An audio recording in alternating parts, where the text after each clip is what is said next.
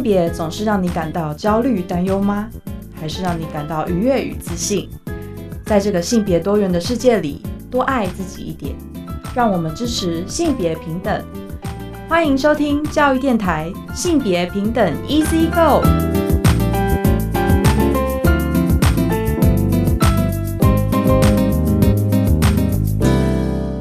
Hello，午安，欢迎收听教育电台性别平等一次一个。我是温龙，不晓得这礼拜大家过得好吗？我相信这一两周大家一定非常关注，就是有女性立委遭受了男友家暴。但是我相信也有些朋友非常的不解不了解，就是说，诶，这位女性立委跟男友并没有结婚，在法律上其实他们应该不是配偶，也不是家人，可以适用家庭暴力防治法吗？稍后性别大八卦想稍微来谈谈家暴法。而今天的性别慢慢聊，想跟大家聊的是一本书《爱滋味》。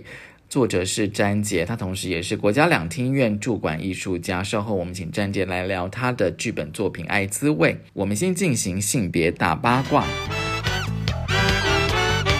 性别大八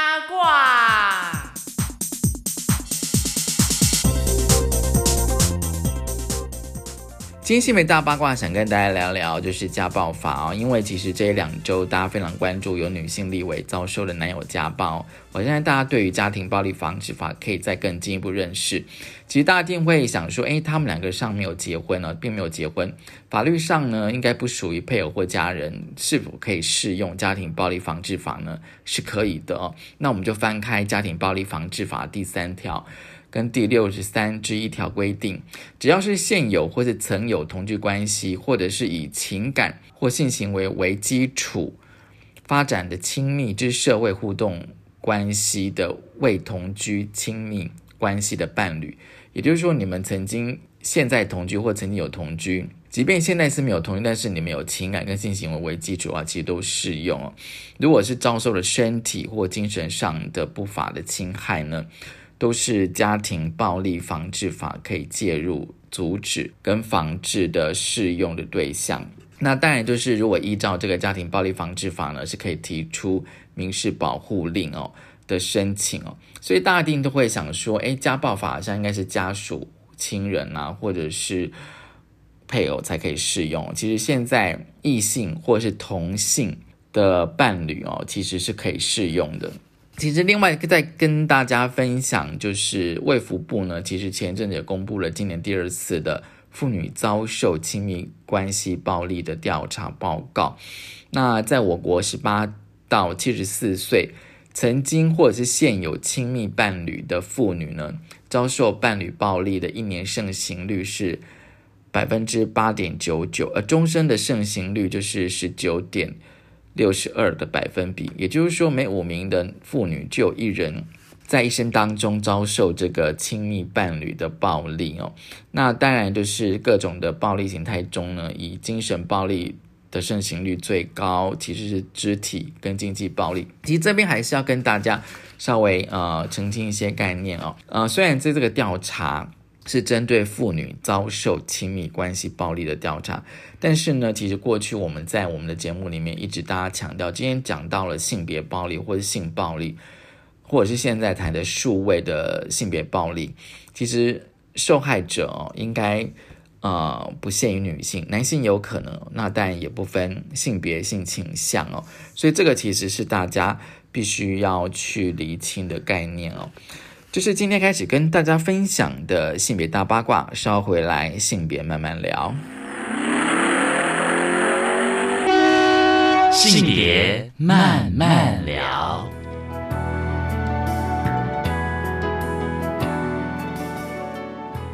欢迎再回到教育电台性别平等一字歌，我是温乐。我们现在进单元是性别慢慢聊啊，今天慢慢来跟他聊什么呢？今天慢慢聊想跟他聊的是一本书哦。今天我很高兴呢，来跟大家聊了这本书。其实它是一本编剧的作品哦，书名是《艾滋问》。很高兴我们邀请到了这本书的作者哦，詹杰。那詹杰呢，其实呃，他是影视还有就是舞台剧的编剧，而且现在是国家两厅院的驻馆的艺术家。他曾经就是呃，以这个《刺猬男孩》获得第四十九届的金钟奖最佳编剧。很高兴我们邀请到了詹杰。詹杰你好。各位听众朋友，大家好。好，今天呢，我们想要来跟大家请詹姐来跟我们聊她的作品哦，就是《爱滋味》哦。我相信大家对于这个爱字的议题哦，应该有呃非常多的一些想法哦。今天我们想用以剧本的方式来跟大家聊爱字的议题。我先请问一下詹姐，就是说，哎，当初你为什么想有这个呃剧本的创作，跟放的缘起是什么呢？可以跟我们先分享一下。当初想要做这个题材，是因为我身边有一个朋友，他就是确诊。HIV 的确诊者阳性反应，然后那个时候我就想说，哎，怎么这个他突然不跟我联络了？嗯，那我就想说，为什么生什么病，怎么会就是会突然变成这个状况？嗯后来才发现，哦，他是确诊了。那那个时候，因为我对这个病其实不是这么了解，我就想说，想要更深入这个事情，然后我就想说，也许我可以透过一个舞台剧的方式来来探索这个事情。嗯嗯嗯。你想要用一个舞台剧的方式来探索，因为我觉得用那个表演艺术哦，嗯，或者是说我们像我节目之前有讨论过，像以小说或散，我就是用文学作品或者表演艺术的方式来探讨一个社会的议题。那你想用一个舞台剧的方式来探讨这个艾滋？那艾滋的议题哦，因为根据我自己的经验哦，就是说，我觉得艾滋议题跟一般的议题我觉得不太一样哦，因为艾滋议题我觉得它比较需要，我觉得有医学上的知识，而且它必须要非常的精准。你知道吗？它非常的精准，比如说什么是潜伏期啊？那 HIV 跟艾滋到底有什么样的差异啊？或者说什么 U 等于 U 啊？什么 CD4 这种很多专有名词，那你是怎么去补充这些？我觉得应该叫知识。哎，对我对我来说，我其实当初是不太了解，后来我就去呃接触台湾同志咨询热线，嗯嗯，然后他们呃有一个艾滋义工小组嘛，嗯，然后我们在那边有培训。其实我是想知道更多。因为你刚刚讲那些，其实网网络上看书都可以查到。对。可是实际上来说，呃，它其实是关于关乎于人的人的事情。那关乎人的事情，呃，可能是知识以外，就是知识部分是我可以自己做，但是人的部分我就得去做其他管道的接洽。嗯嗯。所以那个时候我就辗转去到了热线，然后跟他们说我是编剧，然后我希望可以对这个议题有更多的了解，我希望可以成为义工。嗯然后他们同意以后就开始。我们就开始进入义工的培训，这样。我知道那个热线其实他们有非常多的义工小组，你参加的应该是艾滋小组，对不对？没错，没错，没错嘛。刚刚讲那些资资讯其实不困难的，都是很简单、简单易懂的资讯。大家把它想的太复杂了。对，大家都想把它太复杂了。空窗期、潜伏期、U 等于，大家大家都可以把那个疫苗弄弄清楚，这个不算什么。那所以你的意思说，你是要补足的是人哦，比如说可能是感染者或他的伴侣或他家人的这一块，对不对？嗯，因为我觉得人的生病，人是主体，并不是主体。就是如果我们把病放的很大的时候，你会失去关于人的观察跟关于人的性格，因为这个病不是这么单纯是只有病而已。对，因为我今天可以跟我朋友说，哎，我得 B 型肝炎了，对，跟我得艾滋，我确诊艾滋了，这是是完全不一样的事情。嗯，可是回过头来，我们要想，为什么这两个的这两个疾病的传染途径是差不多哦？嗯哼，那为什么我们听到这个两个病的它背后的想象跟投射是什么？我觉得这这个就关乎到社会观感跟我们对这个病的错误认知的问题了。嗯，对，对。真的是这样子，因为其实，嗯，看了这么多的资料，其实我也觉得说，哦，就是说，我觉得像我谈艾滋哦，当然一部分重要来源真的是哦，从那个同志咨询热线协会那边哦，但有一个非常重要的提问是说，就是说，为什么大家对于这个病哦的认知恐惧哦，或者是污名，好像还是停留在八零年代哦，就是说现在的那种，就是说，即便只是谈这个疾病哦。那更不要讲说，今天如果你要是谈到，比如说感染者或他的伴侣或他家人的一些生命经验的时候哦，所以你开始参与了，就是说呃热线的艾滋的筛检的义工培训。其实我不知道你第一次进到热线的感觉是什么。呃，有点紧张，不过还好，他们都人非常亲切。因为我们平常应该比较少进去 NGO 组织。尤其是这种一进去全部几乎都是同事或者是呃女同志的的地方，会其实蛮紧张的。那你怎么去舒缓你的紧张呢？就进去认识大家，没什么。就是我进去认识，我我说我是谁，我还跟你们认识。嗯哼，嗯，其实嗯，就像是我刚讲，就是说艾滋啊筛检义工的培训哦，因为你的书上的那个创作的字数里面，你当然有写过那个培训跟实际的服务过程嘛哦。其实我不知道你在那样子的最大的感受是什么。这我觉得培训过程当中，我们会学习艾滋相关知识嘛，嗯，以及呃，它有点类似类似心理的相关询问的，它它告诉你怎么询问，以及怎么掌握到来接受咨询的个案的焦虑。那我觉得我我们其实，在那里面，第一个重要部分当然是补充卫教的部分。我们要告诉你什么是 HIV，什么是空窗期的嗯嗯嗯。然后告诉你呃该怎么样正确的看待，嗯，这个疾病跟你的关系。嗯。可是另外一部分其实还是关乎于人。嗯。就你的焦虑、跟你的恐惧、跟你的罪恶感，那个东西往往是在那个小房间里面，我跟你一对一的时候，会触及到的一些议题。就是我在那个小房间里面，其实获得最多的是。原来这个社会上形形色色的人对这个疾病的不同看法差异这么巨大。嗯，哦，还有一点我觉得要提出来，就是说，我觉得即便到现在啊，很多人都觉得艾滋病是跟男同志是画上等号，好像只有男同志才会得到艾滋病哦。但是我觉得根据你的义工培训的过程当中，应该是各种性别性倾向人都有可能。如果在异性恋里面常常会是共用毒品针头造成血液的感染，那有一次有机会会得到呃艾滋确但是。还是必须说啊，那个性病百百种啊，病也很多种，就是大家呃完全只 focus 在艾滋，其实会忽略了很多其他疾病的风险。嗯哼，这倒是哎，我觉得有时候我们对一个疾病的认识如果很不足的话哦，比如说像像可能就有人认为说哦，就是哎我好像不会得到这个疾病，我好像并不是所谓的高危险群，可是我觉得这是对这个疾病的一个一些错误的认知。然后我觉得我其实是蛮想要了解，就是说，就是说你在那个培训过程当中，在物谈的过程当中哦，就是说那个呃，有一些专业的筛筛检员进行筛检之外，会一个非常重要的提问，就是说，如果待会就是说检测结果是阳性，你将会怎么办？其实你知道吗？我看到这个问题的时候，我也在问我自己，我觉得这个好难回答哎。可是那个可能是他们第一次以这个方式去想象自己跟这个疾病的关系。嗯嗯嗯。因为我我我来要确认我有没有嘛，可是你还没想到如果我有我该怎么办？那常常一问这个问题，对方可能就啊头昏了。他说我要哭一下，我要哭一下之后呢？嗯嗯嗯。因为因为我们会跟他讲，是说其实我得呃艾滋病呃艾滋疾病如果控制得宜，按近期服药的话，嗯哼，他跟正常人的寿命只会差一岁哦，嗯几乎平均上只会差一岁。嗯哼，那他其实是一个慢性病的。的的病的的类型，那只是说你在这个病里面，你你要负责处理的反而是你跟这个病的关系，跟跟这个病带给你的心理上的负担。嗯那以台湾的状况来说，它的确是健保有给付的，你每三个月拿药一次，然后其实对你生活上的重大的改变，不见得有这么多。嗯哼。可是，一旦你成为艾滋感染者之后，你的确心理上啊，生活上。他可能会有另外一方面的冲击，是是在身体健康以外的。嗯，第一个说你你你你有没有人可以分享？嗯，对对。你的伴侣怎么办？你的家人怎么办？我觉得这个还是困难的地方。嗯嗯，你你你觉得这个疾病到现在应该并不是那个疾病，而是那个他周围的人际的关系可能会比较困难。我觉得困难还是在我们对这个疾病的认识还是不够多，我们对这个病有太多这个病以外的想象。嗯哼，比如说我们不会怀疑你怎么得到 B 型肝炎，你怎么得到 B 型肝炎的？对。可是如果我今天告诉你我是啊，我确诊艾滋了，确诊 HIV 病毒了，嗯哼，的时候，他对你有很多的想象。比如说你哦，你是去嗑药吗？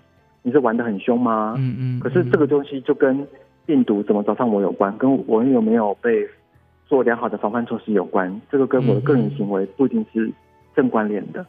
而且就是说，你在第二十页有问了一些问题哦。如果染病哦，然后你有另一半的话，你会告诉他吗？那如果染病的话，你觉得你怎么跟自己相处？你知道吗？我觉得有时候这些问题其实呃，所以是是说是在那个检测的时候，你们同时也会问，就是来检测的人哦。呃，有些人他有伴侣，那我们可能会试着跟他讨论这一题，但这一题我们我们也没有答案，因为。没有一个最好的时机，就是你要怎么去面对这个问题。因为如果你现在有伴侣，你要怎么告诉他？如果你未来有伴侣，你打算怎么样告？用什么方式告诉他？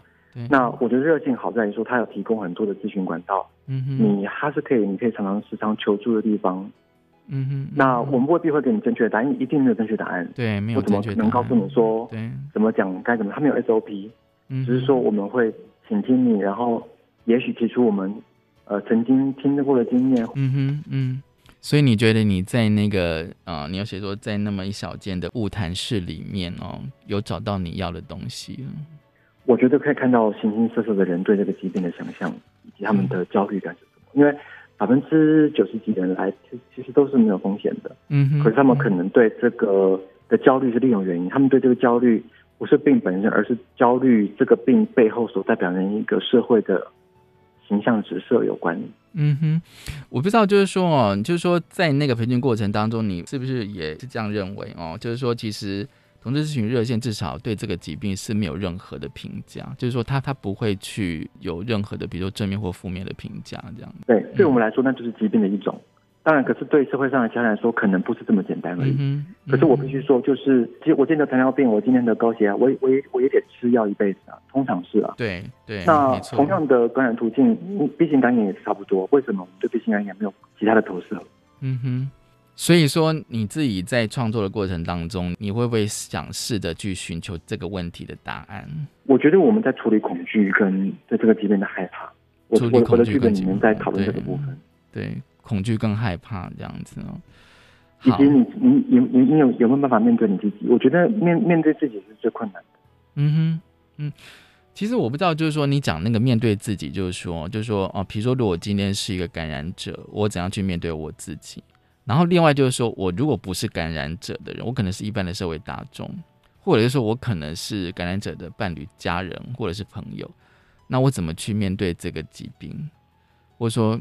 也许我有一些潜在的恐惧，那我怎么去面对？我觉得要从对这个疾病更深层的认识开始，就是大家对这个病一知半解，知道很害怕，好像会。可是我一旦问他说：“你知道可以活多久吗？”你会活得非常久。如果经常服药的话，嗯，你其实很难因为这个病发病而死，除非你完全不知道自己有染病，嗯，然后呃有急性症状就突然并发症了，嗯，免疫力很低，你才有可能因病过世，不然。你其实，在台湾这个状况里面，你很难因为这个病真的怎么样而失去的生命是很困难的。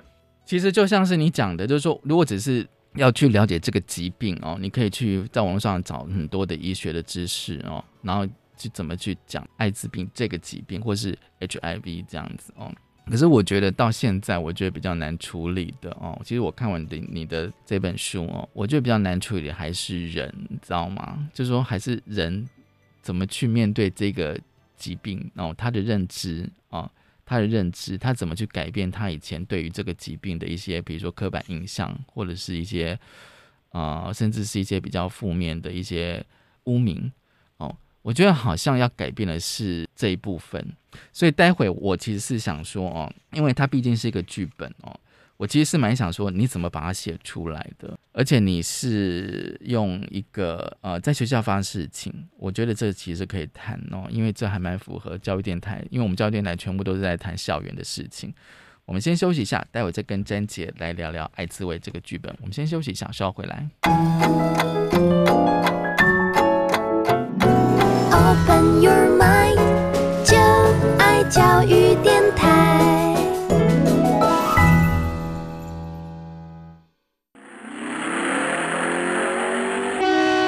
性别慢慢聊，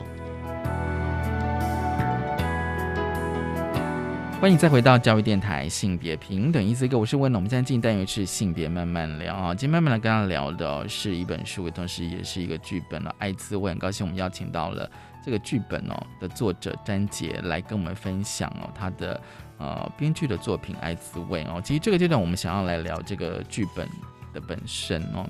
当然，就是说，在詹杰你的那个呃创作的过程当中，你有提到说，就是说你是用你偏向在当那个校园替代役的一些经验哦。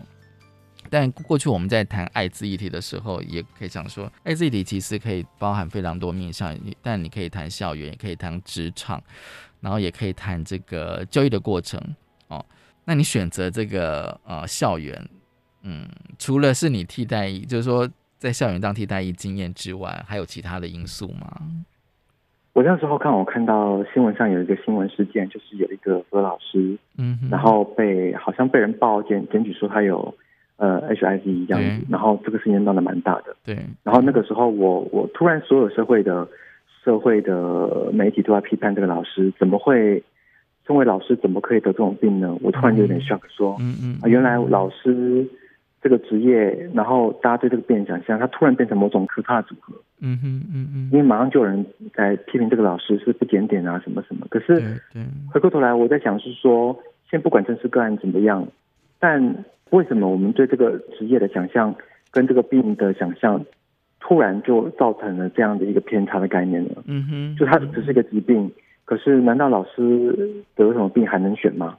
嗯哼，对，然后我就想说，那我可不可以探讨这样的一个问题？是说，在一个教育单位里面，那这个老师如果遇到这样的难题跟难关的时候，他怎么样自处？尤其是他是他是这个同志的话，嗯哼，他要如何在这个比较封闭的环境里面，能够还是面对自己这个过程？嗯哼，对，我觉得你有讲到一个还蛮关键性的啊、因为有时候我们在我们从刚刚你说的那个新闻事件里面，只要就是说教育工作者，尤其是学校的老师，如果你是一个 HIV 感染者哦，然后又被曝光，然后又被知道这样子哦，但学校还有家长，他们可能就会一定会有一些一些行为啦哦。那我其实是想说，因为你这个剧本的人物哦，我觉得是可以谈一下，就是说你怎么去设定呢？你怎么去设定跟他们的关联？因为我觉得一个剧本的人物还有他们的关系，我觉得其实是蛮重要的。我切入这个故事，其实是讲一个辅导老师突然调到一个偏乡学校里面，对，然后他是辅导老师嘛，他来的时候刚好要处理一个一件比较棘手的一个一个性侵案的指控，就是有一个女学生叫小鱼，她指控老师跟她呃有非有超越一般规范的那个互动关系，嗯嗯，然后学校重启调查，嗯。可是他渐渐会发现，呃，整个故事不是这么单纯，因为他后来发现这个女生的妈妈是呃异性恋，然后她是用使用毒品的感染者，嗯哼嗯。然后她等于是她她她本身是健康的，可是她妈妈是感染者这个事情，也造成她辗转的离开很多学校，都落脚到这个地方来。对，那她其实是一个一个感染者的老师，然后去认识这样一个比较边缘的青少女，嗯哼，他们有一个彼此对话跟认识的过程。嗯哼，因为我一直在想那个小鱼的角色，你知道吗？因为他是一个中辍生，然后他的妈妈就是是一个毒瘾哦，然后就感染了这个 HIV 这样子哦。那其他家长就是希望他能够，就是其他家长在原来那个学校都要转班这样子，然后没有学校想要收这个小鱼。其实这个状况其实是还蛮符合我们，如果说今天有大家关注一些艾滋跟跟一些校园的新闻的话，我相信大家应该都会觉得说，这其实是蛮写实的，对这是真实案例，就有发生过这样的事情，全校全班突然就转班了。对。可是我今天还是要想问一点，就是说，就是说理论上，如果说今天假设真的呃有有学生或是有老师他是 HIV 感染者的话，他的身份应该是应该是不能够被曝光的呀。然后我在想，哎，那他怎么会他怎么会被知道嗯，可是？一般来说都是会保密的，可是对，还是我觉得有时候会流传出去吧，而语很可猜测很可怕。对，那然后就会变成是事情就会非常的难以处理哦。那我会觉得说，光小于这样子的一个现况，我觉得就可能就回到你刚在第一个阶段所谈的，就是说，就是说，哎，这些家长对这个疾病的认知，他们把他们的小孩子转班甚至转学好了，但是在我的想法里面，其实你对这个疾病的认识，你也不会因为，就是说，哎，现在你的小孩子的班上，呃，遇到这样事情。好像也不会因为这样子哦，你想要多去认认识或了解这个疾病到底发生什么回事，然后我觉得那个恐惧可能已经超脱他们对这个疾病的理性的判断。即便我们知道艾滋的传染途径是血液体液嘛，对不对？对对其实你不太可能透过共用管块啦、洗手啦、洗衣服啦，或者是飞沫啊、空气啊，这都不可能啊，对对。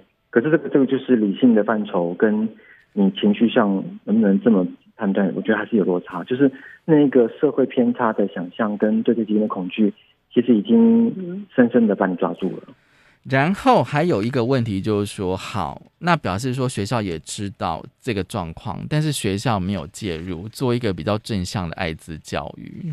学校，但是学校，我觉得我自己在教育教育现场当替代役，好好，对，我觉得学校是一个希望没事胜过于有事的地方。我我自己，我以我待过的经验来看，嗯嗯，我觉得嗯他们嗯嗯少一事不如多一事啊。哦，多一事不如少一事。多一事不如少一事。其实我，其实我觉得这样讲好像也会，可是我觉得，也也许这是现实，就是说，可能多多数学校可能都都希望用这种处理的方式哦。可是就会变成说，可是问题是，如果是比如说现在校园如果发生的性侵害或者是性骚扰的话，你总不能把这个受害者弄弄走，或者是叫学生转学，然后就这事情就完全平息了？没有啊。可是问题是，就像是你刚刚讲说，可能会有些耳语，大家知道这件事情发生了，可能也知道是哪个同学发生了，或者哪个老师。可是我觉得微妙就是，我今天感染 HIV 了，他们会觉得你，那是是是不是因为某些行为而咎由自取？对对对，他并并并不觉得你是一个需要被帮助的病人哦。我今天跟你说我得癌症了啊，大家都好想帮助你哦。你怎么会辛苦呢？你怎么得癌症？那你要怎么吃？好像会给你支持鼓励这样子。对我，我跟你说，哎，我得 HIV，天哪，你怎么会做这种事情？说你是生活不检点，然后才感染的这样子的疾病这样子哦。可是它都是疾病不是吗？其实回过来，它不是都是疾病吗？对，没有人会想要生病吗？对对，是这样子的哦。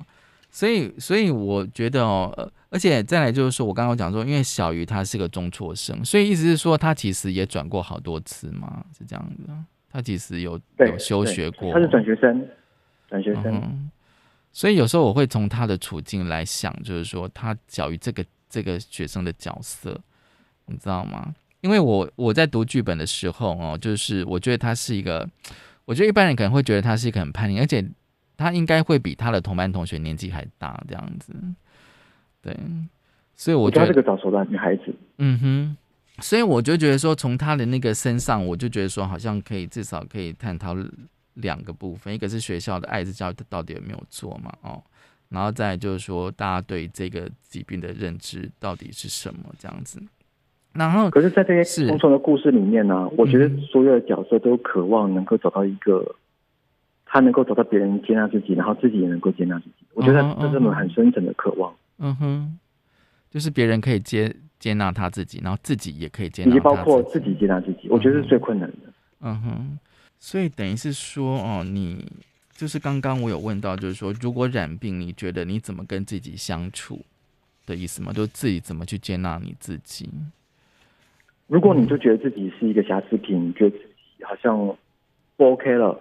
其实这个会延伸出你生活中很大的负担。嗯但是我们今天得其他的病，我不会觉得啊，天哪，我是个瑕疵品，不会啊。嗯，对，相对于，嗯，我觉得那个负面的观感好像不会这么高。但人生病之后，你难免情绪一定受到影响。但是我总觉得，就是说，艾滋好像是又多了一层。嗯嗯，对，又多了一层。而且这一层哦，除了你自己之外，我觉得有时候是社会的一种。我觉得有时候是一种负面的压力加注在这些感染者身上。对，我们待会再来探讨，就是说那个对于艾滋的负面印象这样子。那这个是小鱼的角色，其实那个老老师的角色，我我觉得其实也是蛮有趣的。比如像那个明哲老师的角色哦，因为他基本上是一个辅导老师哦，那我们对辅导老师的也这样会有一些既定的印象，他就是去。去辅导学生，那他基本上是要辅导这个小鱼嘛，对不对？可是有时候我觉得他跟小鱼的关系，我觉得好微妙，真的。嗯嗯。然后还有一个就是呃，一个数学的代课老师吧。是的，是的。对，易姐哦，对，大概就是他们三个人这样子哦，对。可是有时候我比较想知道说，哦，你怎么去铺陈他们这三个人的关系呢？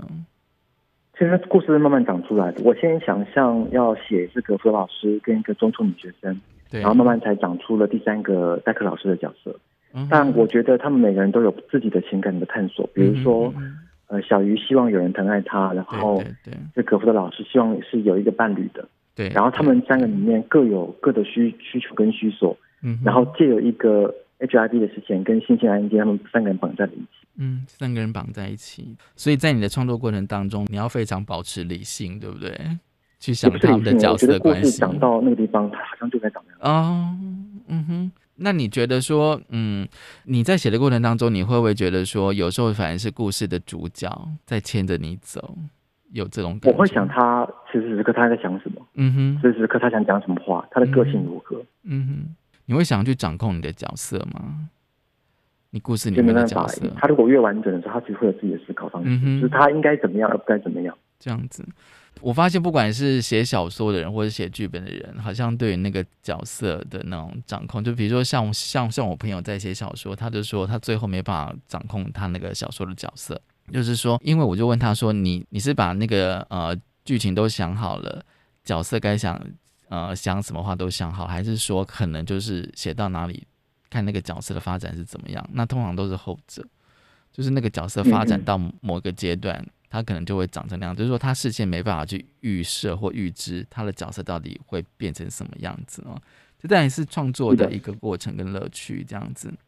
那这个剧本我看到最后，好像我自己感觉啦哦，作为一个读者，我觉得有有一种淡淡的哀伤哎。其实我不知道这个感觉是不是正确的。没有没有正确不正确啊？我觉得每个人都读完这样子，他都可以。我不知道你想给，你可能想给呃读者或者看看看完戏的人的感感受是什么？我我没有预设诶，我觉得每个人来看，他一定会带走走带走某些东西。对，因为你你的经历跟你的人生阅阅历，一定会影响你怎么进入这个故事，跟从这个故事带走什么。对，就是对我来说，这个故事 ending 没有没有好或坏，而就是每个人都往前进的。嗯哼。嗯，那对我来说，所有人都往前进了，那对我来说，那那就是个很好的结果。基本上他们的人生未必圆满，整个故事未必有 happy ending。对，可是本来就是这样子啊。嗯，对，我觉得，我觉得就是说，像我自己读起来的时候，我当然希望说每一个人最后会有一个很好的安排，你知道吗？就像我们今天看电影看到最后，希望那个，就说他他不一定是一个很 happy ending，就好像很快乐结局这样子，但是好像希望说。每个角色都有一个让他觉得最适，也许可能最适合的安排这样子。那我看完，我觉得现在的结局已经是适合的安排了，因为他们都试着往前踏一步，我觉得那个很大勇气。对对，他们没有停在原本地方，没有继续隐藏自己。嗯哼，嗯，好，这是剧本了，因为我觉得，呃，看剧本跟看戏，直接进到剧场里面的看戏，我觉得那个感受其实是完全不一样的，真的是的，是的。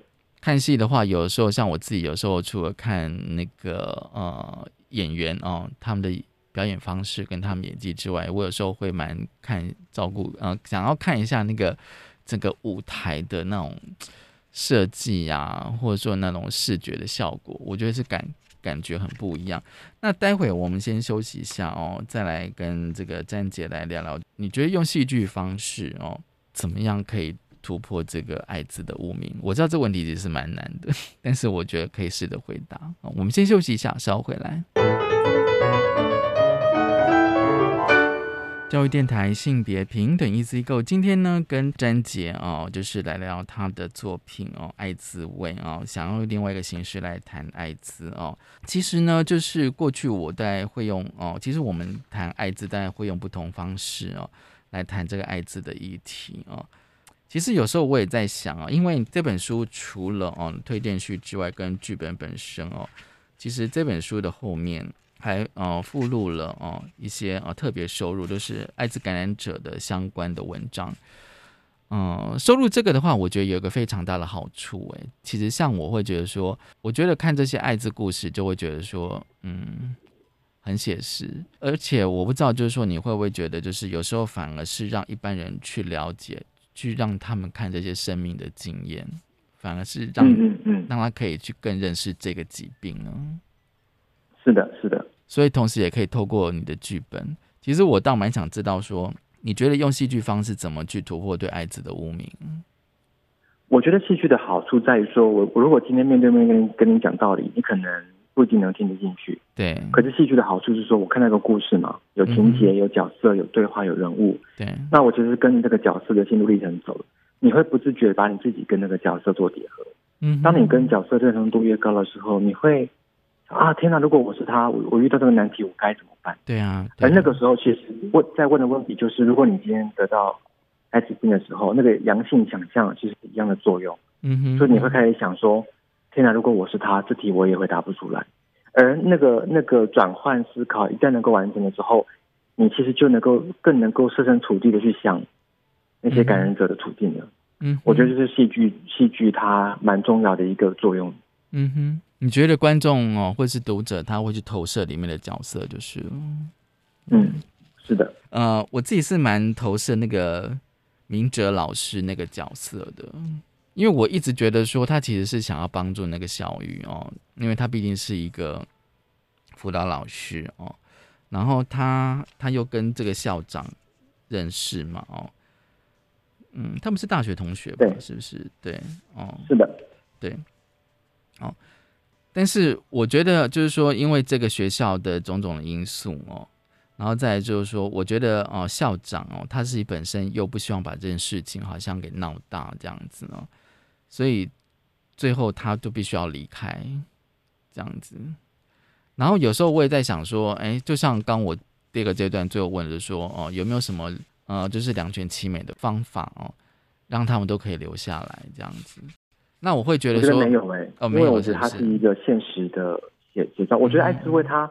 它不是一个只关于艾滋病的故事，他觉得他在讲每个人生命里的匮乏跟寂寞这个事情。嗯哼，包括那个校长也是，他也是，哦，他一度以为可以顾全所有人，可是他发现自己还是呃做不好，然后他其实对自己是很很失望的。对对，嗯对，还是我还是我本身比较乐观，这样子，希望希希望 希望每个人哦，即便他是悲剧，可是我觉得希望每个人都可以可以让他最后有一个就是。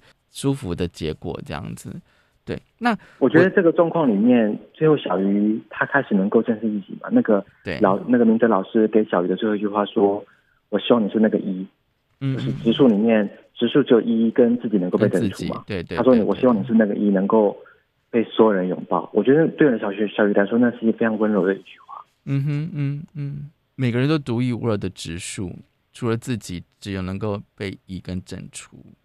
这个我倒蛮想知道的，你为什么要想用数学里面的植树做一个隐喻呢？那个时候就在一边，因为我平常会读很多书嘛，我那时候就想想到这个这个譬喻跟隐喻，对我就觉得蛮好，我想把它拿下来用。嗯哼，因为一是最小，一也是个体，也是单独，一又是能够跟所有植树产生连接的一个数字。嗯哼，嗯。所以你把这个小鱼设定为，就是说他认为他自己是一个植树这样子。对他其实不孤单，他其实可以跟更多人产生连接的。嗯哼，就像最后那个明哲老师写，就是说他虽然那么小，那么不起眼，但却能被所有孤独的人拥抱，这样子。听你这样解释，我觉得好像好像那个那个剧本就充满了怎么样，充满了诗意，你知道吗？你知道吗？就会觉得说好像 并不是那么嗯。那么的，就是说，好像他只是在在讲一段台词这样子哦。那回过头来就是说，就是嗯，像你书里面有引用那个克菲哦，他是同志咨询热线协会的哦第一届的理事长哦，他有在推荐信里面提到，他就是说，艾滋是一个照妖镜哦，是一个照妖镜哦。他觉得说那个污名还是在的，但是我觉得他其实是想问，就是说，就说即便今到今天二零二一年。哦，就是说这个疾病本身哦，它其实在这个呃医疗科技其实非常发达的哦，但是为什么今天在台湾，其实很多人对艾滋印象还是停留在一九八零年代哦？我觉得大家就就是应该热线继持续在做的工作，就是我们想让这个疾病能够更更普通化，就是我想让大家更认识这个疾病，因为你会发现我们的呃咨询都是一小时，因为我们我们不是要告诉你你有病或没病，而是希望你能够呃认识这个病更多一点点，那你就是个种子，嗯嗯，然后呢有越来越多种子就可以把这个事情验散播出去，就是我们慢慢的对艾滋有更多的了解。嗯哼，我觉得只有了解之后才不会恐惧，哎，就是对啊，不论是会多进步。如果你始终觉得这个疾病跟你无关，这个疾病永远不会更被人接受，是很困难的。嗯哼，当然，因为我觉得就是说你了解之后，你自然就不会有任何恐惧了。而且，呃，其实现在我们在谈艾滋的时候，有提到一个非常重要的观点，是 U 等于 U，啊，就说你测不到病毒的话，基本上是没有传染力了，就是这样子的概念。它基本上是一个慢性疾病，哦。可是你知道吗？就是说，当你要，但当你一直不断的在传送这些讯息的时候，你觉得好像透过网络这样往外扩散、往外扩散的时候，可是当你又看到很多人，比如说那种所谓的网络留言的时候，你就会说，哎，那。这些人到底是怎么回事？怎么好像都没有接收到这些医疗资讯最新的讯息到底是什么？你知道吗？然后你就觉得它是一个漫长的过程哦，就是除了我们以外，还有媒体啊，就是大家怎么让慢慢的我觉得年轻人有越来越理解这个事情，嗯但老一辈可能他们呃这方面资讯接受比较困难，可是年轻一辈的人越来越能够更加明白跟认识这个疾病的整个过程，嗯嗯嗯嗯，不会像以前这么恐惧，是哇好像绝症这么恐怖一样。对啊对啊，而且。就像是你讲的，就是说哦，就像是说，我要是跟家人讲说我得艾滋，那个负面的负面的反应全部都跑出来了，跟说我今天得了什么心脏病，好像感觉不一样这样子。其实这个剧本，我觉得其实是其实是蛮好读的，而且其实是蛮好看的啊。然后它就发生在我们校园里面，其实它就发生在我们校园里面哦。但是有时候我也在想说。如果今天要是说哦，大家都知道什么是 U 等于 U 的话，是不是结局就会真的会不太一样这样子？我觉得不是 U U 等于 U 不是重点呢。我觉得大家应该是对这个疾病有嗯哼理解，就它是个疾病，我们不应该对它赋予更多的臆测跟猜测。嗯哼，嗯哼，对，就因为它不是只有同志会得，它所有人都会得，病毒不会挑选人嘛。真的是这样子，嗯，我觉得好像永远都是在询问那个问题啦，就是说那个。恐惧跟污名是怎么来的？这样，而且经过了三四十年的时间，这样子。是的，嗯。今天就很高兴哦，就是说那个呃，詹杰他的作品《爱滋味》哦，那大家可以就是说，因为我觉得这本是算是一本小说哦，因为它这个其实是蛮好多，而且它就在发生在我们校园里面，而且就像是詹杰讲说，他想用戏剧的方式哦，然后呢，你可以从那个呃戏剧里面的角色哦，去感受。这个角色里面的一些生命的经验，然后再认识这个议题，真的哦，今天真的很谢谢詹杰来跟我们分享。不会不会，你的下一个作品会是什么呢？我最近在写音乐剧，我们明年在二零二二零二二年在北中南都会有丽景卡拉 OK 的音乐剧的巡演。哦，这样子，嗯哼，明年嘛，嗯哼，对，就是明年，大家可以持续注意一下那个演出资讯，演出资讯。好，今天真的谢谢詹杰来跟我们分享这一本《爱滋味》，谢谢你，也谢谢大家收听今天的性别片，一字一个，拜拜。